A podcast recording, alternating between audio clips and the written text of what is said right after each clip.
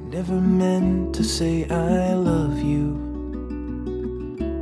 I never meant to lead you on. But sometimes pride can get the best of me and drag the rest of me along. Hello，大家好，欢迎收听今天的威廉说说。那今天呢，我们很荣幸 的邀请到就是我的大学的好闺蜜。那她呢，就是因为过没几天就要去美国了，所以她其实在来录音的时候，其实也是有一点匆忙。那我为什么会特别邀请她？是因为我觉得她在大学时期就是一个很特别的人，然后就是她也是很勇敢的活出自己的样子。那我们现在呢，就来。就是欢迎我们今天的来宾燕，那我们请燕来自我介绍一下。嗨，大家好，我是燕。我大学是读张师大国文系，那毕业后我获取了 Fulbright 的奖学金，我会在星期六，这个星期六，也就是八月中的时候去美国当华语的教学助理。好，那听起来就是。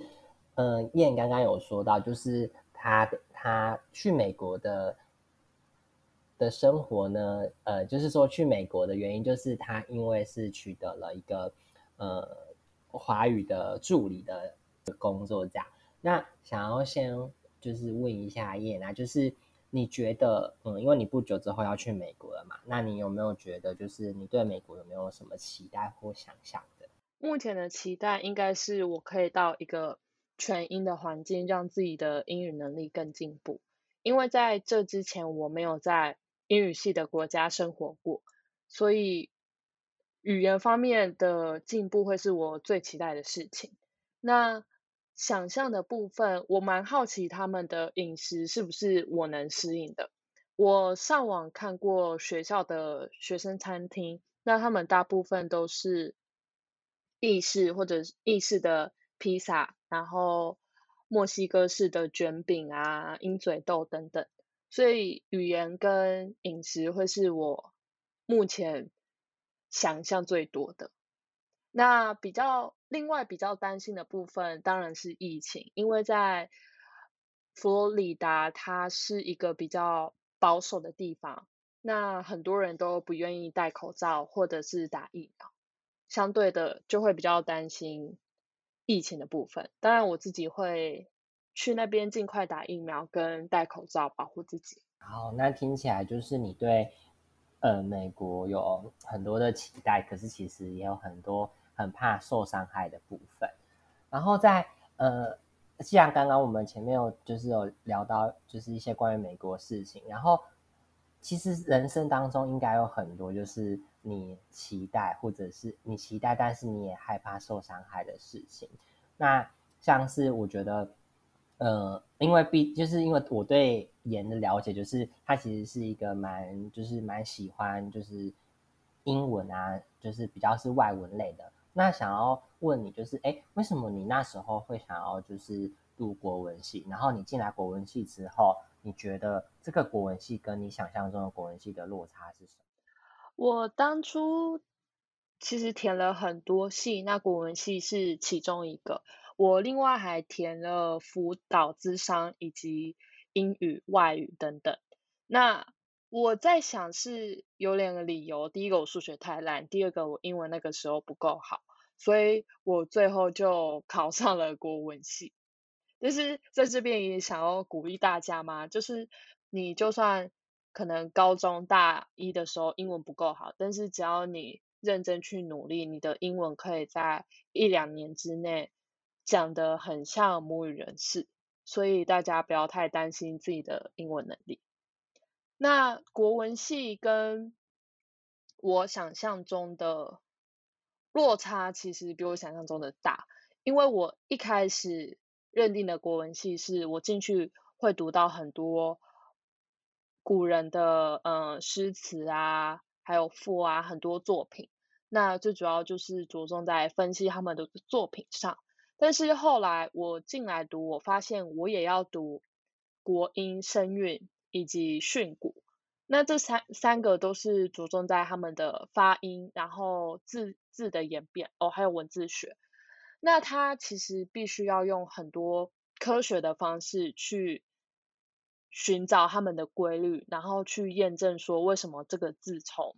A 意思演变到 B 意思。那你不能凭空解释，你必须要找很多的字典、很多的文献去证明这件事情。所以。国文系其实比我想象中的还要科学。那我有发现很多不同的教授，他们有不同专精的领域。像有的教授，他们就是极度理性的，所以他们很适合做声韵以及训诂，因为他们必须去其中，呃，必须在其中寻找规律。那有些老师，他们就是比较感性一点，所以他们就很适合教词啊，或者是现代散文。或者是像庄子那样呃的哲学领域，哇，那听起来国文系应该呃，如果给听众的建议的话，就是听起来国文系好像原本的大家的外在，就是大家听起来的表面好像都是哎，就是学文学的，结果后来没有想到，好像就是哎，多多少少还是有一点就是科学的部分，那。这种感觉就很像是我们刚开始就是，呃，原先设定说，哦，我们要去，我们可能要往一个目标前进，然后就后来就发现，哎，这个目标其实跟当初想的不一样，然后我们可能就会在这个过程当中调试出来。那我觉得，其实我们在调试的过程中，很像就是在思考，其实呃，我们每一个每一步要怎么往前。那所以就是也想问一下。演啊，就是你觉得你是怎么样？就是因为刚刚毕竟我前面有介绍，你是一个蛮独特的人，那你是怎么样活出就是你属于你自己的人生的？我想最重要的是你要不断的去尝试，还有关注生活周遭的资源。先从尝试这一部分开始讲。其实我并不是大一进来的时候就想要当。就想要往华语教学发展，那时候只是有个模糊的想法哦，也许未来可以做这个，但是我主要还是着重在准备航空航空业的部分。那中间我做过青山大使，那我也去过热舞社练舞，甚至一些嗯拳击社啊，或者是区块链的社团，我都有参加过。那到最后，我发现，在教英语口说的时候，我觉得还蛮有趣的。那刚好也留意到学校海报贴出了 Fulbright 这个东西，嗯，这一个奖学金。那时候我其实还不知道 Fulbright 它是一个规模很大的机构，学术机构。所以我觉得对大家来说，其实努努力的去尝试，比如说你去尝试。青山大师，你可能喜欢那里的文化，或是不喜欢，那你就可以思考你要不要再继续往这个领域走，或者是你尝试过热舞社，发现哎自己也许没有那么多精力可以放在上面研究，或者你可能很喜欢，那你就继续的跳下去。最主要还是要多尝试看看你到底喜不喜欢那个东西，不然其实像我在高中我就想过参加热舞社。一直对热舞有很大的幻想跟憧憬，但是后来尝试过，发现自己并没有真的那么有热情。对，那也许在未来我参呃，也许对华语教学有更大的热忱，想要往往下钻研，或者是呃没有热忱，我又想要转换跑道，那也没有关系。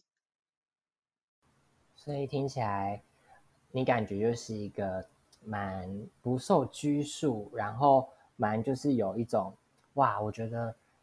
天哪，就是在这样子的人生里面，我就是可以呃尽可能的做出自己想要的选择，即使这个选择它可能不见得是到最后你可能会一直走下去的。好，那我觉得其实这种感觉就很像是呃，我们好像会在某一些。嗯，时时刻突然意识到说，哦，我不喜欢这个，我喜欢这个。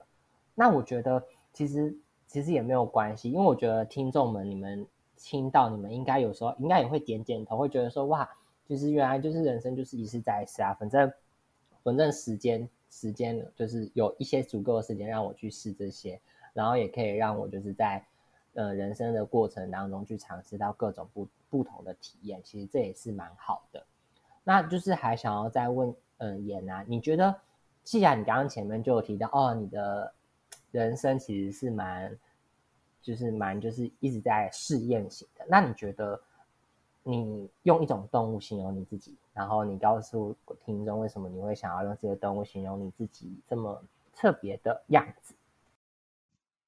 我想到的动物是鹿，就是那种梅花鹿，瘦瘦小小的那一种。那为什么我会想到那个？是因为它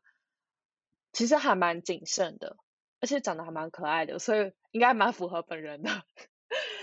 那他会很呃仔细的观察周遭的环境，然后再去吃他想要吃的草，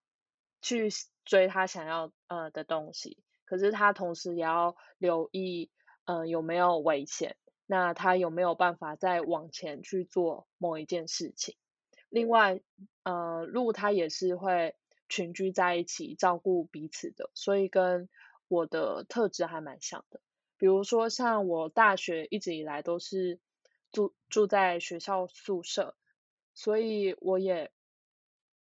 比较可以啊分享资源，那去关注嗯室友有什么是我可以帮他们的，或者是有什么资源是他们可以嗯让我使用的。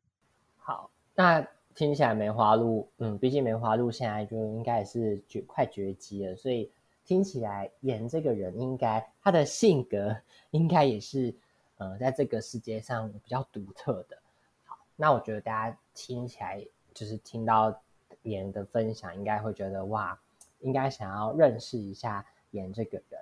好，那我们就是接下来就是想要再问演一些比较呃深入的问题，因为。刚刚也有说，就是他其实是一个蛮会照顾人，然后蛮会知道别人的需求是什么的人。所以其实我也会蛮想要了解，嗯，你在家里面啊，就是你是怎么样子的成长，就是你是怎样长大的。然后你觉得在这些个成长过程当中，有没有什么就是让你觉得哇，就是我是因为发生了什么事情，所以我现在变得很会照顾人，或者是诸诸如此类的，可以请你分享一下吗？我从小是给阿妈带大的，因为我妈妈那时候年轻，比较爱玩，那她对照顾小孩没有兴趣。那爸爸他比较着重在工作上面，所以其实我对于被爱这件事情是比较透过金钱的给予，还有呃资源上的协助。那我觉得这影响到我之后对于别人，我也会用类似的方式去付出，比如说买礼物给对方，或者是不断分享自己的资源协助，呃，我喜欢的人，不管是爱情或者是友情里面。还有一个是关于个人界限的部部分，因为我在自己的呃，我没有自己的房间，我在阿妈家是没有自己的空间的。像房间是跟阿妈睡，那书桌就是在客厅里，所以有时候和家人的界限会很模糊，那做事情的时候也比较容易被打断。我就有留意到自己在宿舍的时候，有时候也会我自认的过度的去关心室友的状况，比如说无聊的时候就会想要找对方讲话，但是对方可能其实还在处理自己的报告。那我自己有意识到这些问题，所以我还在努力的去调试。还有一个是因为缺比较缺爱一点，所以只要对方对自己好一点的话，我就会很容易投注自己的心力在对方身上，不管我们是不是嗯有承诺的关系。那这也是近几年我在努力。反思的问题是我有没有办法把自己放在第一个顺位，放在第一个顺位。嗯，如果我有钱的话，我是不是能舍得花钱在自己身上，还是又习惯的把钱花在喜欢的人身上？那大家也可以思考一下自己爱的语言是什么？那你习惯怎样的付出？哦，所以听起来虽然就是刚刚前面蛮欢乐的，结果现在有一种哎小小的严肃。那其实我们都知道，其实，在童年的成长过程当中，多多少少一定会受到家人的影响，因为毕竟家人就是我们刚出生的，呃，就是刚出生会接触到的一个场域嘛，就是一个地方。那所以其实在这里，我们可能会背负到很多很多的压力，或者是很多很多的一些，呃，可能是个性，或者是可能是一些坏习惯，或者是可能是内心的一些遗憾、空缺或什么的。所以其实，在其实我觉得这几年台湾也有蛮多，就是正在就是看重我们每个心灵成长过程的一些课或者是书，有也有慢慢的变多。那我觉得重视心理这件事情，还有就是知道家庭的成长背景啊，然后它如何影响你，其实也很重要。所以感觉盐呢，他就是一个蛮会觉察自我的人。那刚刚就是严有提到爱情的部分嘛，那就是也想要问一下严啊，就是你觉得呃家人让你就是就是家人这一块跟爱情这一块，你觉得他们两个出现了什么样子的交互作用？然后让你觉得说，哎，我好像有意识到，其实我在谈恋爱的时候，好像是多多少少有受到家庭的一些影响。我在家中的排行是老二，那上面有哥哥。哥哥在他青春期的时候比较多青少年的问题，比如说呃翘家、翘学啊，嗯翘学、翘课，所以大家呃。爸爸的重，爸爸的重心会比较放在他身上。那我那时候可以做的就是把自己，呃，表现好，比如说努力的当上模范生，然后考第一名，考，嗯，第二名，还有当班级干部。小时候就是那种很标准的模范生，然后会被很多人讨厌的那一种，因为自己就是很乖啊，很听老师的话，老师都很喜欢我。那。这样的呃家庭环境是我必须透过嗯表现好，那才不会被家人担心，因为我觉得他嗯爸爸已经很辛苦了，那阿妈就是又要再照顾我，而且我表现好的话，他们也会很开心，所以在爱情里面也会希望自己可以表现的很好。那如果对方不开心或者是有情绪的时候，我就会很担心，是不是我自己哪里做的不够好。那其实有时候情绪是对方的自己的责任，你不需要把它担在自己身上，因为有时候并不是你的错。还有另外一个是，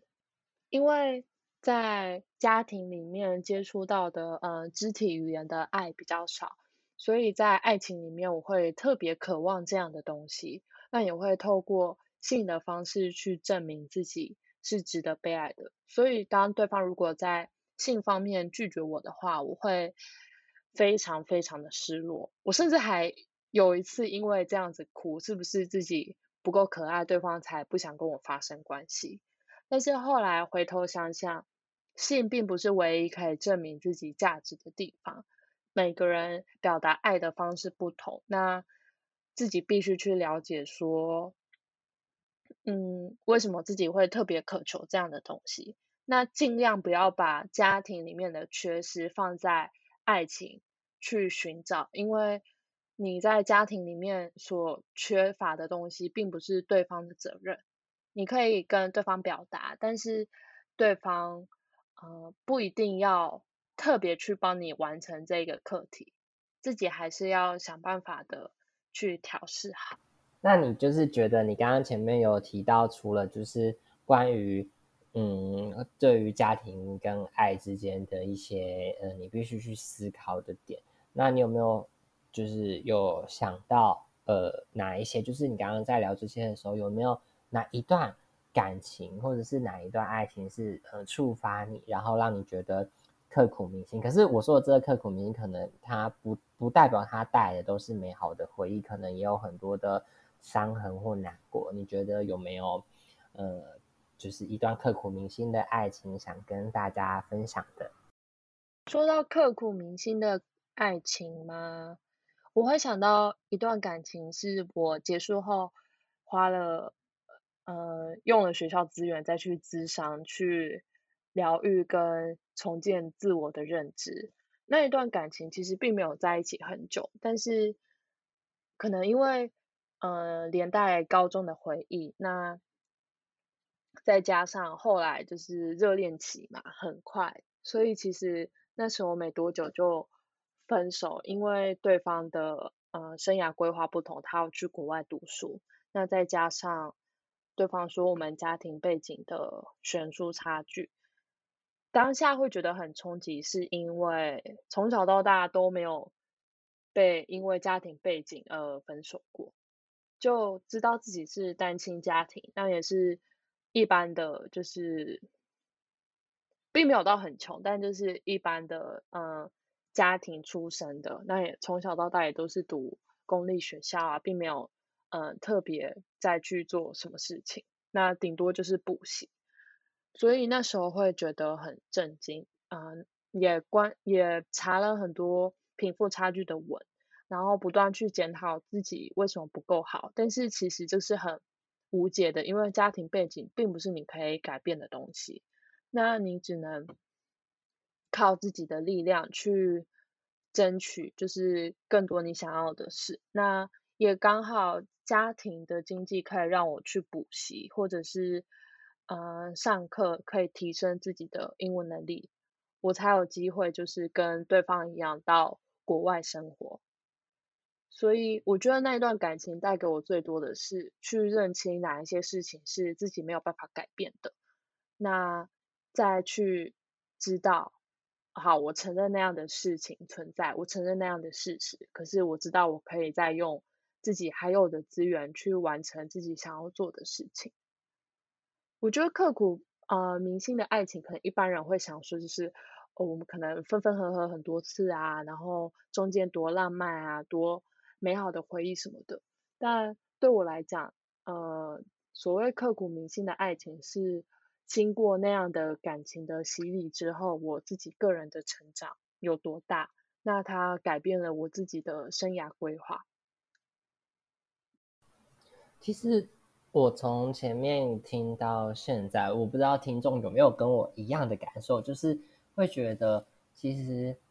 演好像是一个我觉得蛮令人心疼的小孩，就是毕竟就是在从嗯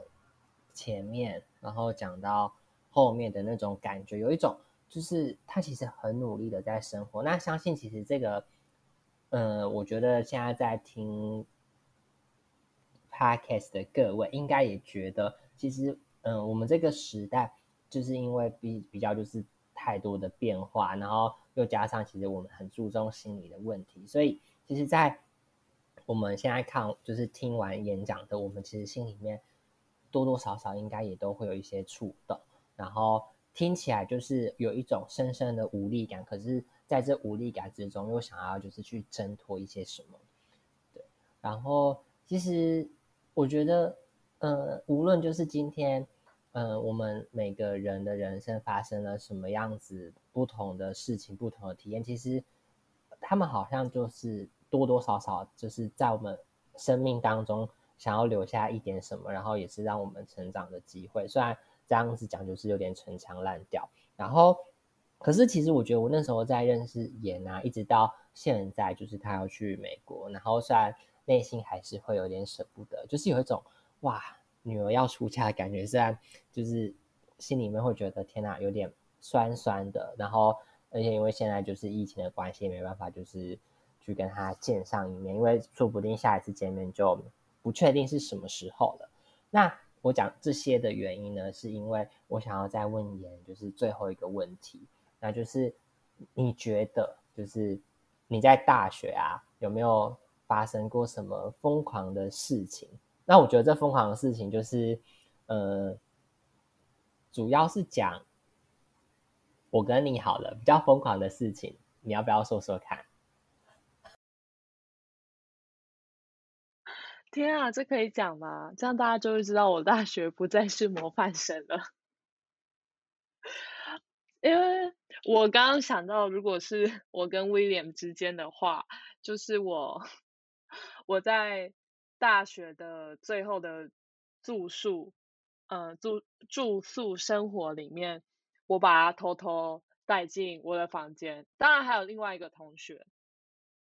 呃，我们的共同朋友。然后呢，我们觉得都没有事情。可是那一个晚上，他我们的声音可能太大，然后就被楼长敲门。那打开楼长就是请我们签名，签的是什么名呢？签的是我们被退宿 的名字，呃的呃，那算什么呢？反呃的单吗？单子对。我们当下其实是很 shock 的，因为我原本还想要在彰化再多待两个礼拜多，比较方便上线上课程，网络比较稳。那当下觉得天哪，被退缩了，那我不就要提早回新竹，然后用自己的手机分享网络？就其实当下我是在担心网络问题，然后完全没有在思考威廉他能不能接受自己 变成罪魁祸首。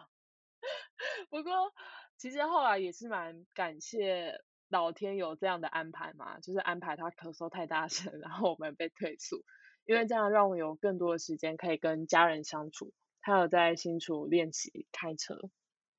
所以我觉得有时候生活发生很烂、很荒唐不羁的事情，其实到后面你都会可以再想出一个理由去。安慰，或者是真的事实就是那样，你会觉得幸好当初发生那样的事情，那你现在才可以有怎么样的体验。所以大家不要太难过，如果你生活发生很烂的事情的话。好，那相信大家刚刚听到都蛮 shock 的。然后其实我刚刚就是回想起这段经过，就我也觉得蛮。我不知道，我其实到现在回忆起来，我觉得就是只有好笑，我并不觉得，呃，它是一件多么糟糕的事情。可能就是因为，呃，那时候发生这件事情的时候，其实我到后来，我有去，就是有有有写一篇，我不知道是类似是什么推荐文还是什么，然后写去教育部，虽然他有回信，可是我不知道他后来有没有采用。对，然后其实我想讲这个原因，只是因为我想要让。听众们知道说哦，其实不管今天我们的人生，就像言说的，尽管不管今天我们人生发生多糟糕的事情，我们就是都要保持那一颗灯塔的心。就是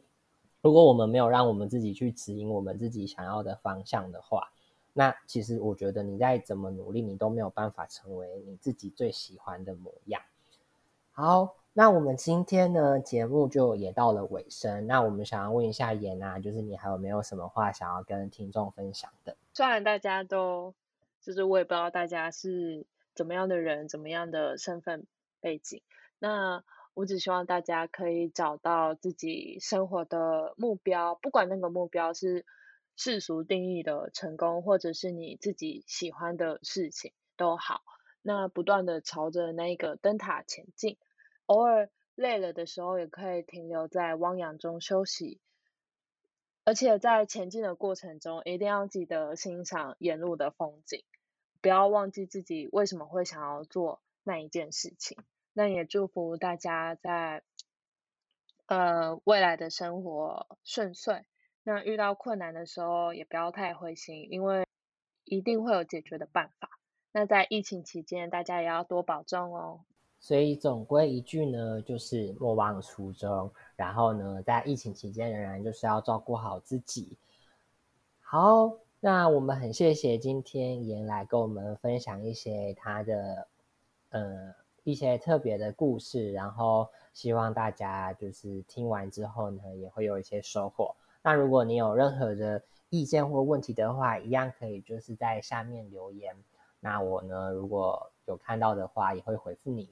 然后最后呢，就也是谢谢大家，中就是把我们的节目听到了尾声，那大家拜拜喽。